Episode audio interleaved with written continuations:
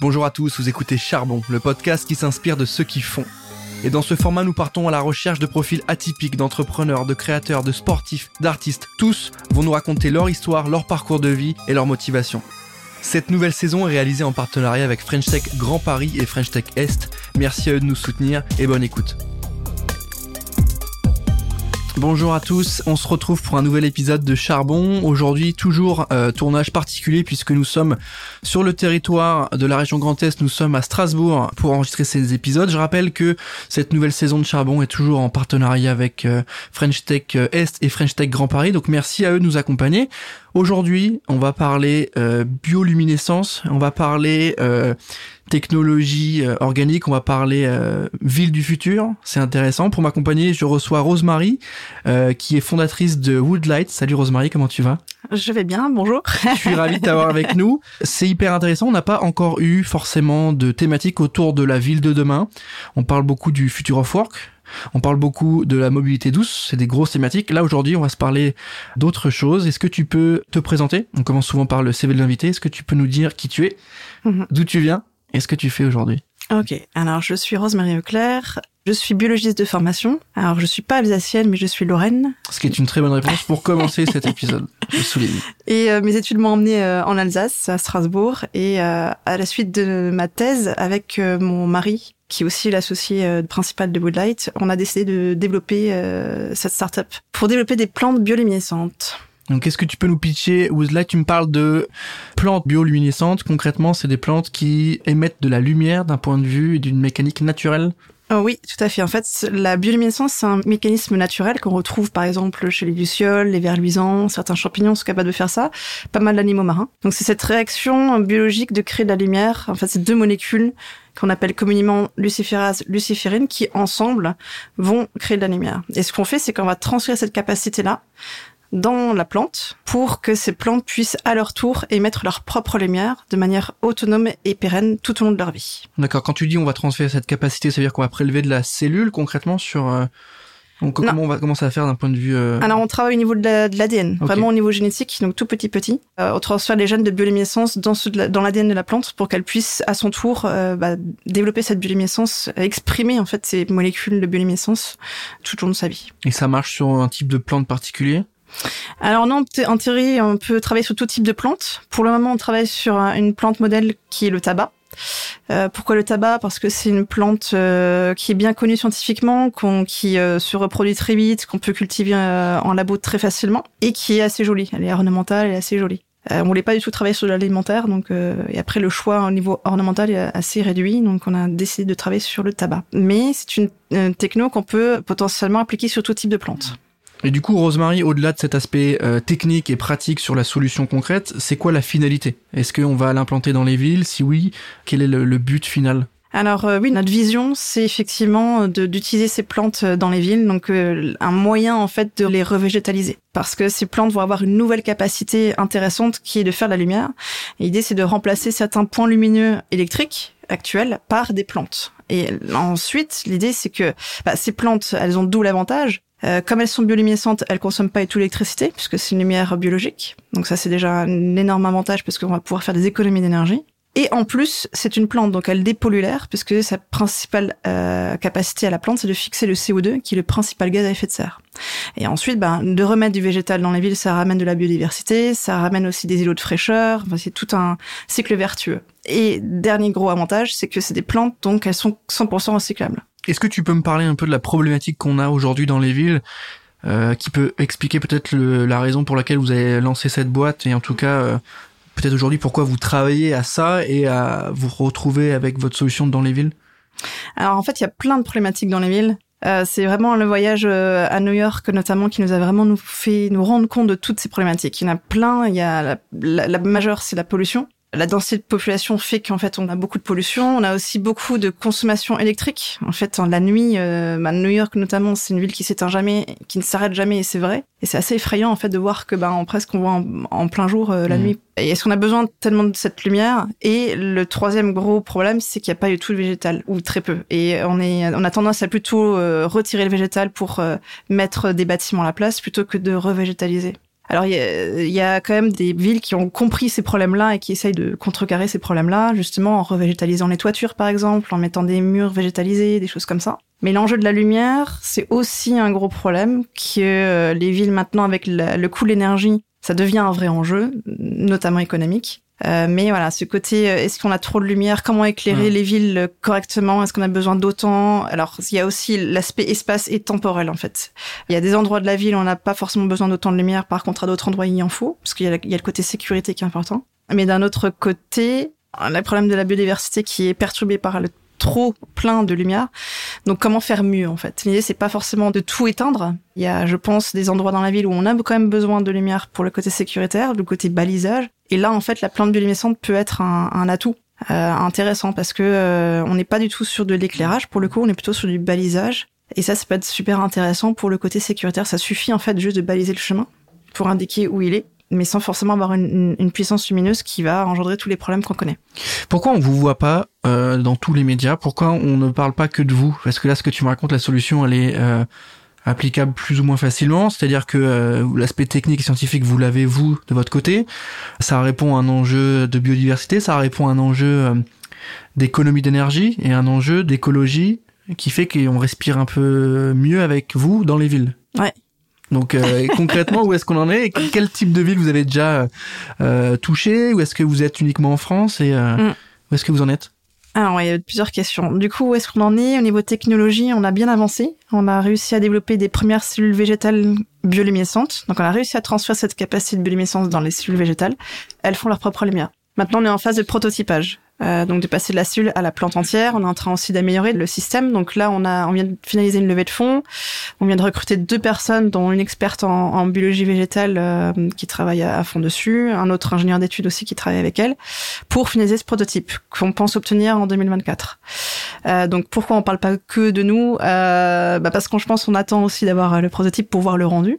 Mais pour autant, on a déjà pas mal d'avancées aussi au niveau euh, des clients potentiels, Mhm. puisque plein de collectivités nous contactent assez régulièrement. Euh, et on a fait, comme on est basé sur Strasbourg, on a aussi euh, travaillé un peu plus avec les grandes collectivités d'Alsace pour justement euh, voir avec eux quelles seraient les variétés de plantes qui seraient intéressantes à utiliser. Parce que comme dit, moi, nous, on peut vraiment travailler sur du tabac, ça peut être déjà intéressant, donc ça c'est c'est cool aussi. Euh, Ils sont déjà dé- très Mhm. intéressés par Mhm. cette plante-là.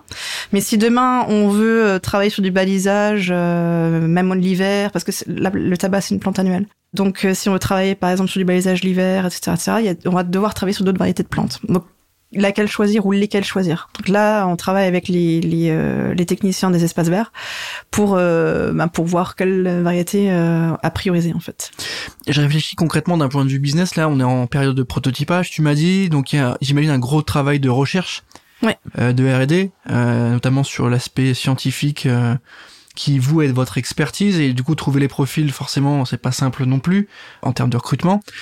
En ce qui concerne les gens avec qui vous allez bosser en termes de clients, tu me parles des collectivités, des villes. Est-ce que dans votre système de réflexion, vous allez intégrer des acteurs de la publicité, des afficheurs, ou est-ce que c'est des ennemis? Est-ce que euh, parce qu'aujourd'hui ça pose un vrai problème. Tu sais que euh, l'éclairage euh, la nuit, notamment des pubs, c'est ce qui Mm. fait débat aujourd'hui. Euh, et en même temps, c'est ce qui finance parfois beaucoup les collectivités. C'est l'argent de la pub que euh, les afficheurs vont transférer aux villes, etc. Donc, est-ce que pour vous, ça fait partie de l'équation à intégrer ou pas? Alors les afficheurs de pub, j'avais pas, on n'y avait pas forcément pensé. Par contre, euh, on avait déjà pas mal de, euh, enfin par exemple le groupe LVMH qui nous a demandé euh, où on a été. Ils sont très intéressés pour savoir, hein, pour nous suivre en fait, pour utiliser ces plantes dans leur vitrine de magasin. Mm. Donc c'est mettre en évidence leur leur Ouais, leur vitrine sans consommer d'électricité. euh, voilà, c'est c'est euh, avec une, une techno innovante. Bah, si on peut faire une passe Donc, décisive euh, euh, à nos amis de Clear Channel, JC Deco, Phoenix, euh, euh, pour citer que, euh, ça peut. Enfin, je pense qu'il y a un sujet euh, là-dessus pour les pubs qui la nuit. Oui, pourquoi pas, ouais. Sont un enfer, on va pas se mentir, Super euh. intéressant, ouais, ouais. Parce que c'est vrai que euh, on a aussi tout un tout un pan de décoration Mm, intérieure mm. qui est euh, hyper intéressant et qui serait probablement d'ailleurs notre marché à court terme, euh, parce que bah voilà, c'est plus simple à adresser quand même que les collectivités qui vont demander euh, ben déjà un, un, un nombre de plantes plus important et puis bah comme je disais tout à l'heure des variétés de plantes euh, Ouais. Extérieures donc un peu plus longues à mettre en place pour nous. hyper intéressant. J'imagine bien là moi un abribus, euh, tu vois un peu renouvelé avec vos solutions qui fait que bah on est à la fois green, euh, on respire mieux grâce à vous et euh, bah, on peut afficher des choses sans consommer énormément, ce qui est quand même cool. en termes de maturité du projet, vous avez quel âge? La boîte à quel âge? Alors la boîte, elle a 4 ans et demi. Elle a été créée en 2018.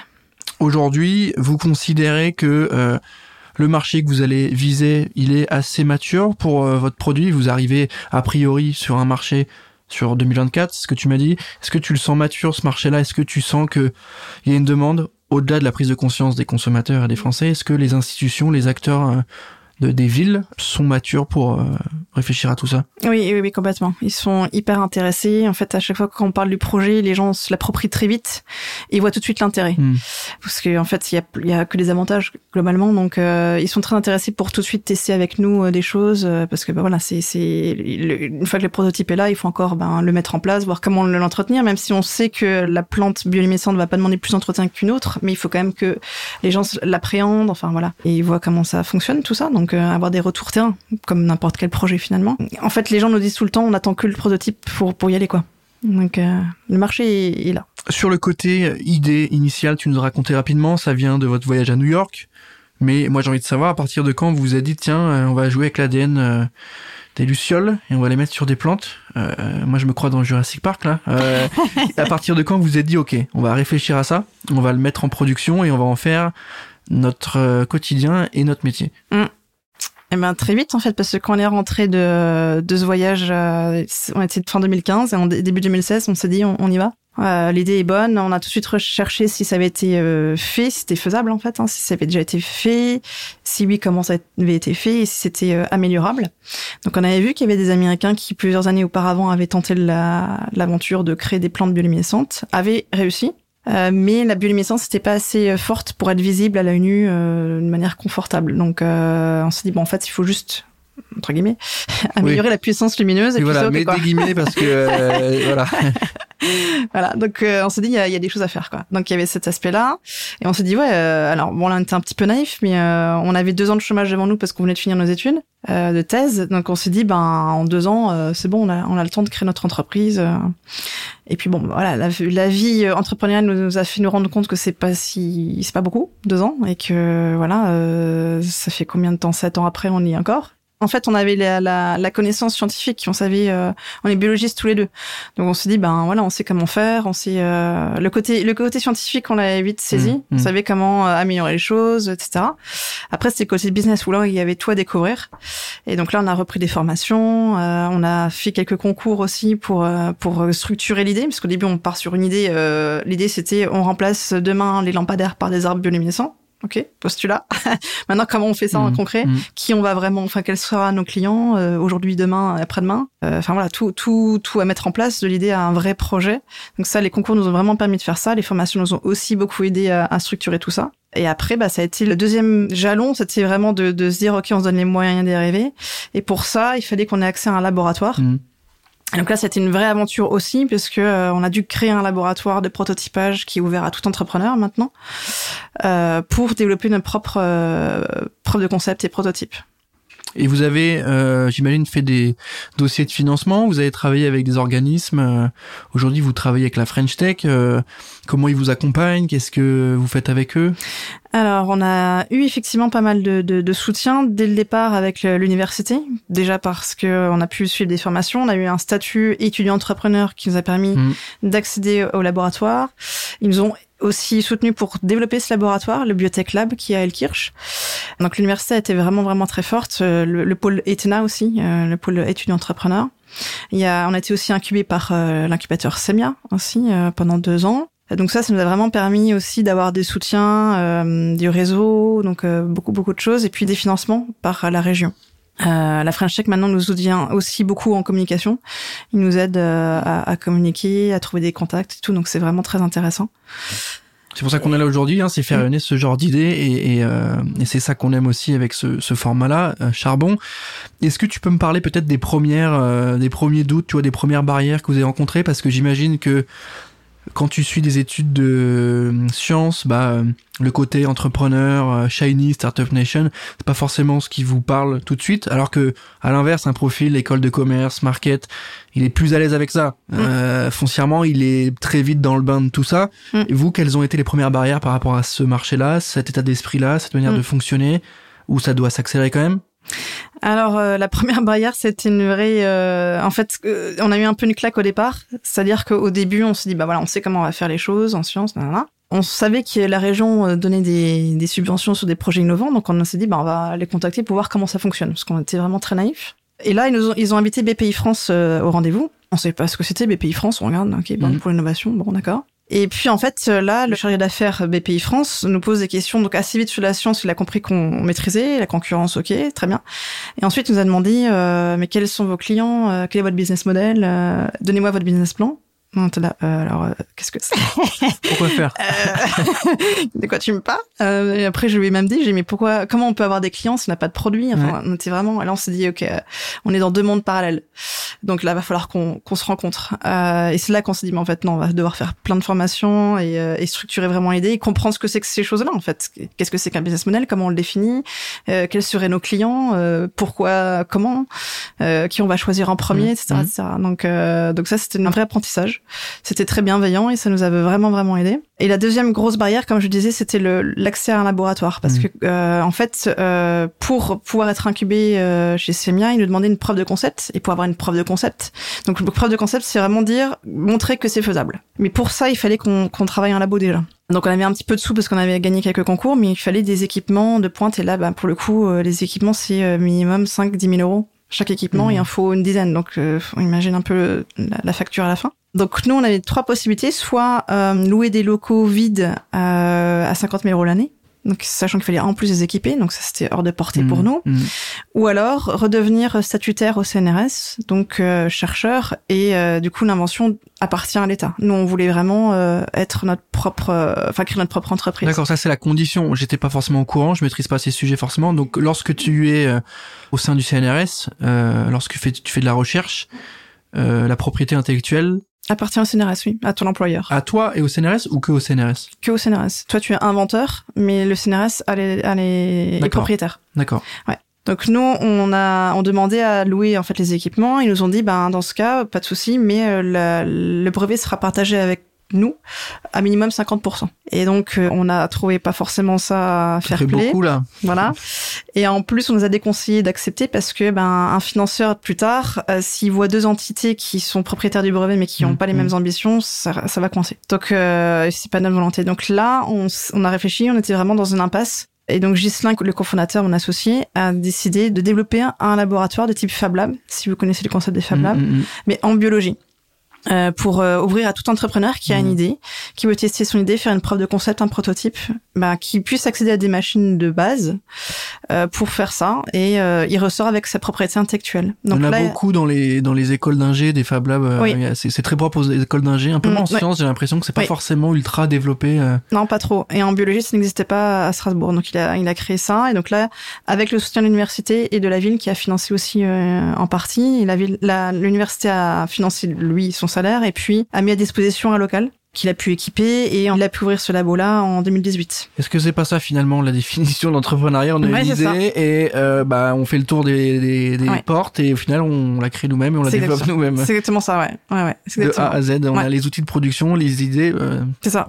plus on se donne les moyens de de- d'arriver à nos fins, ouais, c'est ça. mais on se donne les moyens. Est-ce qu'aujourd'hui, euh, euh, tu peux nous parler un peu de l'aventure entrepreneuriale avec euh, ton associé qui est aussi ton mari? Est-ce que c'est des choses qui qui ont bloqué ou qui ont facilité C'est toujours intéressant de voir Mm. le côté, parce qu'on parle beaucoup de monter sa boîte avec des amis, avec des Ouais. collègues. Il y en a qui recommandent, d'autres qui disent non, ça marche pas très bien. Là, c'est plutôt un compagnon de vie de tous les jours. Est-ce que c'est comment ça se gère? Euh, alors c'est que des avantages pour le coup, parce que euh, on se connaît parfaitement, on a 100% confiance l'un en l'autre. Euh, donc ça c'est déjà un énorme avantage. On connaît nos forces, nos faiblesses l'un et l'autre. Euh, donc bah, dès qu'on sent qu'on est sur un terrain un peu plus faible, on, on envoie la balle à l'autre. Globalement c'est ça. Mm. Donc ça c'est une très grande force. Le seul euh, danger, si je puis dire, c'est d'arriver à bien dissocier pro perso. Parce que Mm. bah voilà, ça, Mm. ça- les projets entrepreneuriaux comme ça sont euh, prennent beaucoup de temps, d'énergie. On- C'est notre bébé en fait quelque part. C'est vraiment ça qu'on voit grandir, qu'on qu'on voit évoluer, et etc. Donc euh, le danger c'est plus ça en fait, d'arriver à bien faire la distinction euh, pro-perso, mais on arrive bien à le faire. Donc euh, c'est Mais c'est c'est bien d'avoir ton retour là-dessus. Ça nous permet aussi pour ceux qui nous écoutent et qui nous regardent aujourd'hui de se projeter aussi et de se dire qu'en fait, euh, si l'idée est bonne et qu'elle est partagée, elle peut être euh, montée ensemble, etc. Mais en même temps, il y a des à côté aussi, euh, comme tu dis, sur bien séparer les deux, Mm, ouais, pro ouais. perso.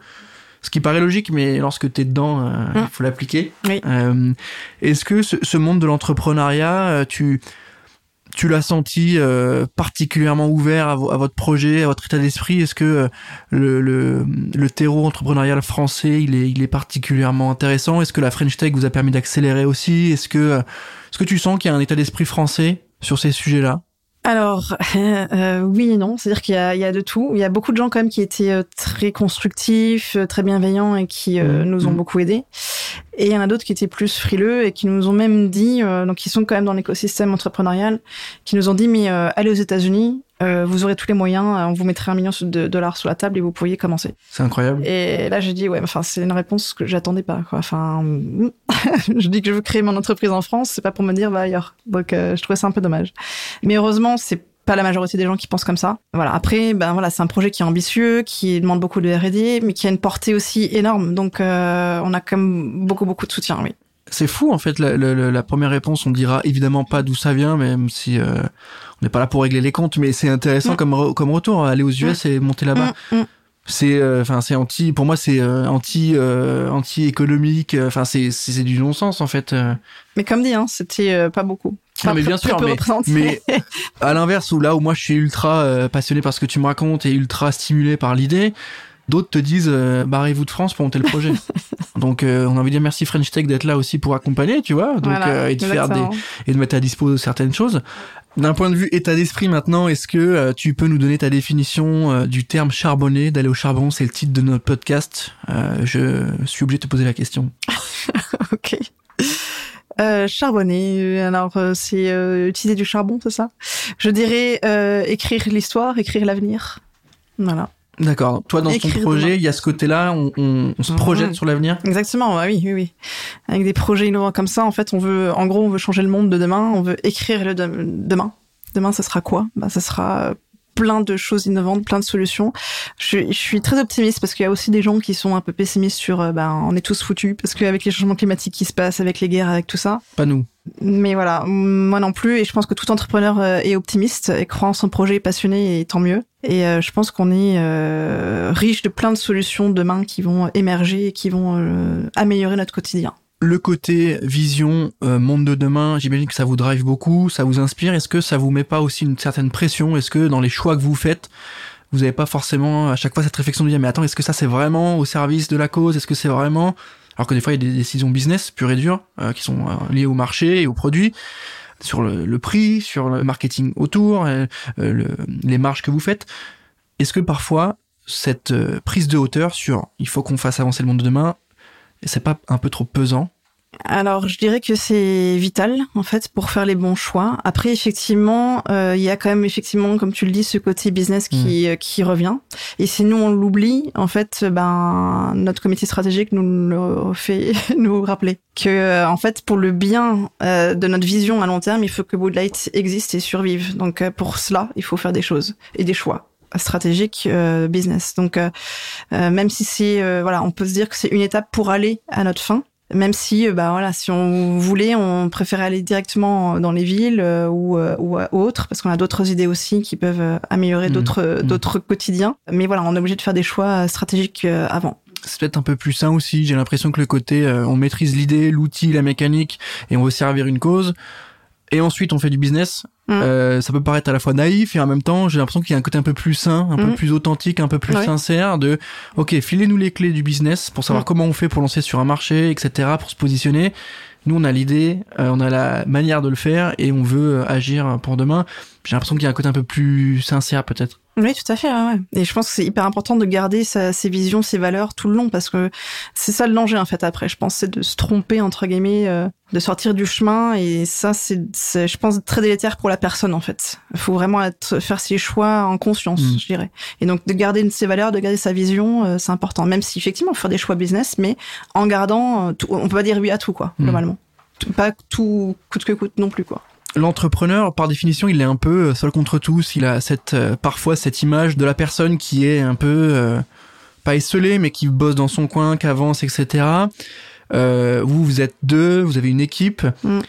et en même temps, on est encore en phase de prototypage. Est-ce que c'est facile à gérer ce côté les gars, on bosse pour vous, pour demain, pour que les villes soient saines. Euh, écoutez-nous. Est-ce que, est-ce que ça fait, euh, est-ce que ça vous fait réagir? Est-ce que c'est compliqué à gérer? Est-ce que euh, vous avez assez d'écho, assez de, de discussions avec les institutions, ou est-ce que vous êtes encore un peu dans le côté, on est dans le dans le labo, on bosse, on bosse, on bosse, et ensuite on. Mm, non, je pense qu'on est vraiment, on communique beaucoup, on sort quand même beaucoup de notre labo et on est très écouté. Ouais, ouais, ouais. Ça c'est pas. Et, et je pense que c'est une erreur d'être un entrepreneur tout seul dans son coin. Au contraire, il faut sortir, il faut discuter. Euh, la French Tech aussi crée des événements comme ça, en fait, crée beaucoup d'événements pour la rencontre, en fait, la cohésion, euh, enfin, la rencontre entre entrepreneurs. Et ça, c'est hyper important parce que c'est beaucoup de partage d'expérience. Mmh, mmh. Euh, tu gagnes du temps énormément et c'est hyper enrichissant aussi personnellement, professionnellement, enfin tout. C'est que du bonheur de, de sortir de, de ton labo ou de ton garage ou que sais-je pour aller voir les gens, rencontrer, mmh. avoir des idées, confronter tes idées, etc. Donc non, non, il faut surtout pas être seul et effectivement, euh, on n'est pas là euh, parce qu'on était tout seul. Au contraire, on a été soutenu dès le départ, comme je dis, hein, l'université, la région. On a eu des financements de BPI France. Sans ça, on n'en serait pas là aujourd'hui. Mm. Euh, la French Tech a aussi beaucoup aidé. Donc, on ne se fait pas seul. Ça, c'est clair. En plus de l'équipe, évidemment, qui sans ça, il, il se passe rien non plus. Hein. Donc non, non, c'est mm. important de ne pas être seul. Pour toi, l'entrepreneur, il doit être entouré, il doit être accompagné, il doit être ouvert et mm. Next Step, en tout cas, il doit être l'image et le fer de lance de sa boîte. Est-ce que toi, tu es à l'aise avec ça ou on sait aujourd'hui que vous le faites déjà pour pitcher, pour choper du financement, pour présenter votre projet? À terme, vous allez devoir incarner votre projet euh, quand vous allez euh, évidemment euh, commencer à déployer sur le marché. Mm. Est-ce que toi tu es à l'aise avec avec ça? Est-ce que tu es à l'aise avec le fait d'être l'image de la boîte? Parce que à l'inverse d'autres entreprises qui sont peut-être plus grandes et plus implantées, euh, elles ont pas un représentant. Elles ont des commerciaux, elles ont des chargés de com, des, des gens qui prennent la parole aux, mm. relations publiques. Mm. Toi, euh, tu vas être l'image de la boîte. Est-ce que tu es à l'aise avec ça? Est-ce que est-ce que c'est quelque chose que tu gères plus ou moins facilement? Est-ce que euh, tu es habitué à ça ou est-ce que c'est un vrai travail pour toi de d'être à l'aise devant la cam, devant un micro de comment tu gères? Je suis plutôt à l'aise, je dirais, de, de faire ça. C'est excitant de le faire. C'est excitant d'être, de représenter euh, ton entreprise, parce que comme dit, on est parti d'une idée on arrive à, représenter quelque chose. Mm. Après, c'est effectivement aussi stressant hein, parce que bah y a des moments où euh, voilà il y a des enjeux aussi. Quand tu passes à la télé, euh, c'est pas la même chose non plus, mais c'est hyper stimulant. Donc euh, moi, excitant, positif quoi, excitant, stimulant. Là, t'as 500 000 abonnés LinkedIn en face, donc ils sont pas là en direct. Enfin, normalement ils le, ils le sont sur YouTube, donc je dis pas qu'il y a de la pression, mais mais il y a du monde quand même. Non, mais c'est hyper intéressant parce que c'est bien aussi d'avoir conscience de ça et de se dire qu'en fait, est-ce que moi je serais le meilleur euh, interlocuteur, est-ce que je serais le meilleur euh, porte-drapeau de ma boîte? Mhm. Et parfois, il y en a mhm. qui se disent, et moi je le vois, hein, mhm. moi je suis plus sur le côté technique, je suis plus ok euh, sur l'aspect problématique, et du coup j'ai quelqu'un qui est un peu plus dans la com, l'explication de texte, qui est plus facile, plus facilement à l'aise à l'oral. Donc ça fait partie des sujets quand tu es entrepreneur de savoir présenter sa boîte et de l'incarner. Et c'est souvent parfois quand on a des gros financements, c'est aussi avec des bons pitchs et des grosses réunions avec plein de gens que tu arrives à les convaincre. Donc j'aime bien avoir ce retour là-dessus aussi toujours en comparaison avec ton profil très scientifique ou pendant, pendant tes études, t'as pas travaillé là-dessus versus des mm. étudiants en école de commerce ou de management qui ont fait des prises de parole en groupe, des projets de groupe, mm, qui ont mm. monté des petites startups en interne, etc. Ils sont pas forcément meilleurs, mais ils ont le côté, ils l'ont, ils l'ont expérimenté.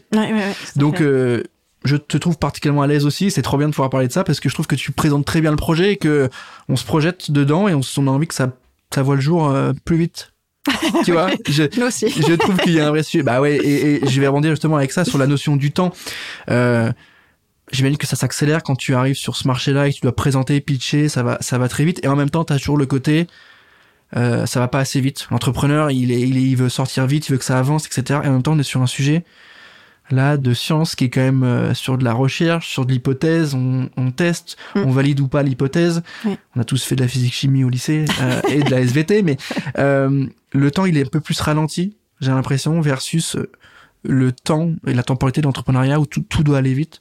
Comment tu gères ça? Euh, bah, c'est parfois compliqué euh, parce que souvent les gens demandent euh, c'est quand le prototype il sort quand?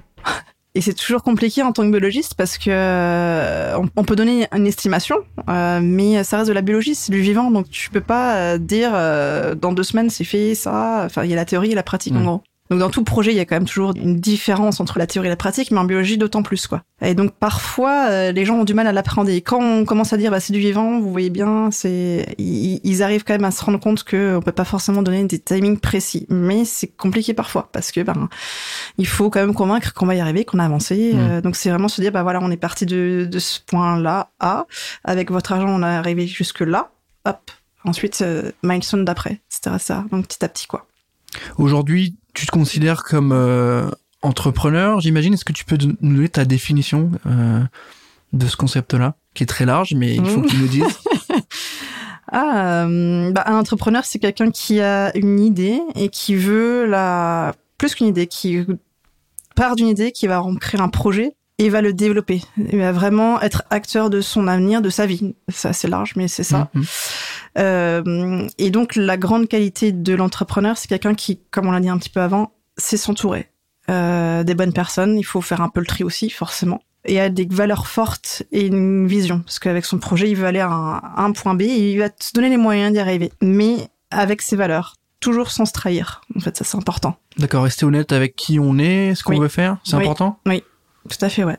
Et comment on fait pour pas se tromper? Comment on fait pour pas, euh, une fois qu'on est lancé, on savait ce qu'on voulait faire, et au final, on a eu une grosse somme d'argent, ou on a eu un gros partenaire, et du coup, euh, on délègue certaines choses, du coup, on fait plus ce pour qu'on était payé initialement, et parfois ça nous va. Comment on fait pour rester euh, fidèle à ce qu'on veut être? J'ai pas encore eu ce cas-là. Euh, mais les choix des partenaires est important parce que là on a fait une levée de fonds et on choisit entre guillemets son investisseur avec qui on travaille. Un investisseur pour moi c'est pas juste quelqu'un qui va donner des sous, mais c'est un vrai partenaire. C'est pour ça que je rebondis là-dessus. Euh, c'est quelqu'un qui va nous donner son carrière d'adresse, qui va nous, nous, nous donner des contacts pour aller à, bah, au point B. C'est avec lui qu'on va aller au point B et pas que via l'argent. L'argent c'est un moyen, mais il y a pas que ça. Donc il faut bien les choisir dès le départ aussi. Et donc là, c'est encore une fois les valeurs. Il faut toujours se revenir sur ça. C'est vraiment s'écouter, se dire bon, est-ce que cette personne-là, euh, comment je la ressens en fait quelque part? Il y a beaucoup de ressentis, beaucoup de, de sentiments ou d'émotions, euh, je pense, dans les projets. Toi, tu crois en, en- en ça, en cette, euh, ce Oh, oui. ressenti, ce feeling que t'as avec Oui. un- une personne? Oui, oui, oui. Et je pense qu'en général, on se trompe pas trop souvent. En fait, quand, quand on a le, alors après, faut, faut donner la chance aux gens aussi. Hein. J'ai pas que c'est le premier, premier contact et c'est fini. Pas du tout, mais je pense qu'il faut se faire confiance euh, sur nos ressentis, sur la personne et se dire si j'y crois pas trop ou j'ai un doute, il faut pas y aller. Quitte à attendre un petit peu, c'est là où c'est un peu compliqué parce qu'on est quand même tenu avec euh, l'argent et etc., etc. Mais il vaut mieux attendre quelques mois et trouver le bon investisseur que se dire non, tant pis, j'y vais parce que j'ai besoin des sous maintenant. Et après, bah, Mm. si c'est pas un bon, euh, ça peut être compliqué, quoi. Mm. Pour lui comme pour l'entrepreneur, en fait, hein, c'est les deux qui, euh, si on va pas dans le même sens, si on va pas au même endroit, ça, ça peut pas marcher, quoi. À long terme, à plus ou moins long terme, quoi. Aujourd'hui, en termes de modèle d'affaires, comment vous êtes? Tu m'as dit que sur le produit en tant que tel, euh, euh, vous êtes en phase de prototypage. Oui. Donc ça veut bien dire ce que ça veut dire, mais d'un point de vue modèle d'affaires, où est-ce que vous en êtes? Est-ce que vous avez identifié concrètement des marchés euh, avec, des- une, avec une taille de marché, avec un nombre de prospects potentiels? Mmh, c'est une on bonne question. Alors c'est encore en, en construction. En fait, on a deux phases. On a la phase euh, à court terme où on est plutôt sur à cibler les décorations d'intérieur. Donc là, on souhaiterait euh, avoir des partenaires, euh, des partenariats avec des architectes d'intérieur qui vont euh, créer des espaces en incluant nos plantes bioluminescentes. Donc pour créer des univers euh, avatars ou des univers un peu merveilleux comme ça. Pour les hôtels de luxe, des restaurants, etc. Ok, donc très B2B pour l'instant, ou en tout Oh, cas, oui. ouais, Ouais, ouais. Et en deuxième phase, ce serait les collectivités. d'accord. Ensuite, il y a l'aspect euh, marché national ou international. Donc euh, nous, euh, comme on est, euh, bah, les plantes génétiquement modifiées sont très réglementées dans chaque pays. Hein, c'est pas qu'en Europe ou en France, mais du coup, euh, de fait de ces réglementations, on va probablement aller, euh, aller à l'international avant euh, la France et l'Europe. Même si on va faire les demandes de- d'autorisation de sur le marché en même temps, À les, cause les de la process, les process sont plus longs ouais, en Europe. Donc, euh, ouais, à cause de la réglementation, on risque d'être euh, dans d'autres pays aussi avant. Mais bon, on verra. T'en penses quoi de ça du coup? Est-ce que pour toi qui est scientifique, c'est bien d'avoir une grosse réglementation parce que ça structure euh, des choses et que c'est important d'un point de vue sécurité et, et- et santé publique? Ou est-ce que là pour le coup, euh, il y en a un peu trop et euh... Alors non, je pense que c'est hyper important euh, d'avoir une réglementation, ça c'est clair, euh, pour la sécurité de, de tous. Mhm. Euh, c'est plutôt même rassurant que on fasse puisse pas faire n'importe quoi avant de mettre un n'importe quoi sur le marché. hein, mais finalement soit- vous le testez ailleurs votre produit C'est quand même dommage, non? Mais voilà, c'est dommage. C'est le, le- le timing qui est long en fait, et la réglementation euh, en Europe n'a pas évolué Mhm. avec les Mhm. technologies euh, qui elles ont évolué. En fait, la réglementation euh, des OGM date de 2001. Euh, donc là, c'est dommage effectivement euh, d'avoir des process très longs et de devoir. Bah voilà, c'est des choix de, de business pour le coup qui, qui sont dommages, mais qu'on n'a pas le choix non plus. euh, Enfin, le choix est limité quoi. C'est soit on veut faire perdurer le bout de light, Mhm. soit non. Mhm. Donc euh, à un moment donné, euh, bah, on veut que, que ça fonctionne, donc on veut euh, vendre ici, mais euh, et on va tout faire pour que ça le soit. Mais euh, si on doit aller ailleurs avant pour pouvoir euh, faire rentrer du cash et tout, bah, Mhm. on n'aura pas le choix. Mais j'ai bon espoir quand même parce que la réglementation euh, est en discussion pour être euh, mise à jour euh, en Europe, donc c'est un très bon signe. Euh, ouais. Ok, écoute, on va suivre ça évidemment. hein, tu nous tiendras informés. Euh, tu as dit le mot avatar et au final c'est ce que on avait tous en tête. Ou en tout cas, si c'est pas le cas, on ressouligne ça. Effectivement, on parle d'avatar, on a cette image-là quand tu parles de, de de votre type de plante, on a ça en tête. Est-ce qu'il y a un sujet aussi peut-être pour le B2C directement? Est-ce que pour vous, ça fait partie d'une target peut-être dans un second temps, dans plusieurs années, le côté euh, on peut avoir notre plante euh, à la maison euh, et du coup qui va purifier peut-être l'air aussi de la maison. Souvent, il y a, y a ça, c'est un vrai élément marketing et les gens sont très sensibles à ça de plus en plus. Mhm. Est-ce que la cible B2C en direct vous intéresse? Oui, tout à fait, ouais, ouais, tout à fait. Euh, c'est juste que ça sera en plus long terme, en fait. Alors, ça sera peut-être en parallèle avec les collectivités, probablement. Mais au départ, en fait, encore une fois, pour les tarifs, euh, le côté business, on sera obligé d'avoir des plantes assez chères, Hmm. donc pas forcément accessibles au grand public. Mais l'idée, c'est que euh, on, on- puisse ensuite euh, avoir des partenaires euh, horticulteurs qui vont produire en masse les plantes et du coup réduire les coûts et que ces plantes soient accessibles euh, au, au grand public, au- à tout le monde, quoi. Ça, oui. D'accord. Mais en tout cas, ce qui est intéressant, c'est que vous avez un potentiel business avec les salles de cinéma pour les prochains films Avatar. Oui. Parce qu'à chaque fois que le film sort, ils ont euh, tout un setup, toute une mise en scène pour les avant-premières, euh, Mm. un peu sympa. Et, euh, et ça peut être intéressant. Ça peut être un- pour vous, moi, vous avez euh, sur à chaque sortie de film, je crois qu'il y en a quatre de prévus encore ou trois.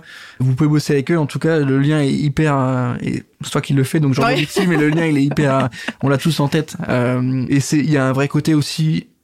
Et je reste sur Avatar, mais il y a un vrai lien aussi avec la nature, tu vois. C'est-à-dire que dans votre recherche de produits, on n'est pas uniquement sur de l'esthétisme, Mm. tu vois. Euh, Il y a aussi le côté santé, public, nature. On décarbone un peu euh, Mm. euh, le, le cœur de ville. Vous aujourd'hui, ce sujet-là, est-ce que vous arrivez à bien le pitcher, à bien le présenter, et est-ce que vous avez à terme de quoi répondre à ce besoin? Est-ce qu'en termes de volume, vous allez être en capacité de produire une fois que vous, allez arriver sur une mise en marché Est-ce que vous allez être en capacité de mettre votre techno au service de ville en- avec une dimension un peu plus grosse? Hum, hum, hum. Euh, alors nous en interne non pour le coup pour le moment non. Mais l'idée effectivement c'est de prendre des, euh, des- de- de- d'avoir des partenaires horticulteurs qui vont produire pour nous euh, les plantes. Ok. tout à fait ouais. Donc la strat, c'est d'avoir des, des prestataires avec qui sont en capacité de produire via votre solution et votre euh, techno votre techno, oui, votre techno, et qui puissent produire à plus ou moins grande échelle par Ouais, rapport à vos, ouais, à vos à fait. deals. euh. Ouais. on n'a pas vocation à créer euh, une ligne de production nous-mêmes en fait on va plutôt s'appuyer sur des gens qui savent très bien faire ça et, euh, et exploiter leur savoir-faire en fait tout simplement. Ok. Est-ce que euh, on peut te souhaiter quelque chose pour les trois prochaines années? Euh, de réussir j'ai pas de doute donc euh, Non, non plus. Euh, oui, oui, d'être dans les temps, on va dire, euh, d'être dans les temps, donc d'a- d'avoir ce prototype l'année prochaine, une plante commercialisable du coup fin 2024, début 2025, ça c'est ce que je souhaite. Et après, ben les clients, je pense, sont là, donc euh, nous à nous de les, les trouver, de trouver les bons, les bons, les bons clients, quoi, de faire les bons choix. Eh ben écoute, on te le souhaite et on va évidemment suivre ça de très près, comme tu, tu le sais. euh, le but de ce podcast, c'est de mettre en avant ce type d'idée, ce type de de- d'entreprise-là et ce type de profil. Donc merci d'avoir pris le temps de répondre à mes questions. Ben, merci à toi. On est ravis de t'avoir reçu sur Charbon aujourd'hui. Je rappelle que la saison 4 de Charbon est toujours en partenariat avec French Tech Grand Paris et French Tech Est, que tu connais bien. Donc merci à eux de nous soutenir et on se retrouve très vite pour un prochain épisode.